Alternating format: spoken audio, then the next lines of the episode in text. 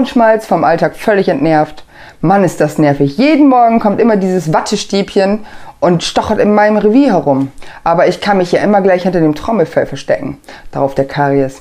Bei mir ist es jeden Tag so eine dumme Bürste, aber hinter dem Weisheitszehn kriegt sie mich zum Glück auch nicht.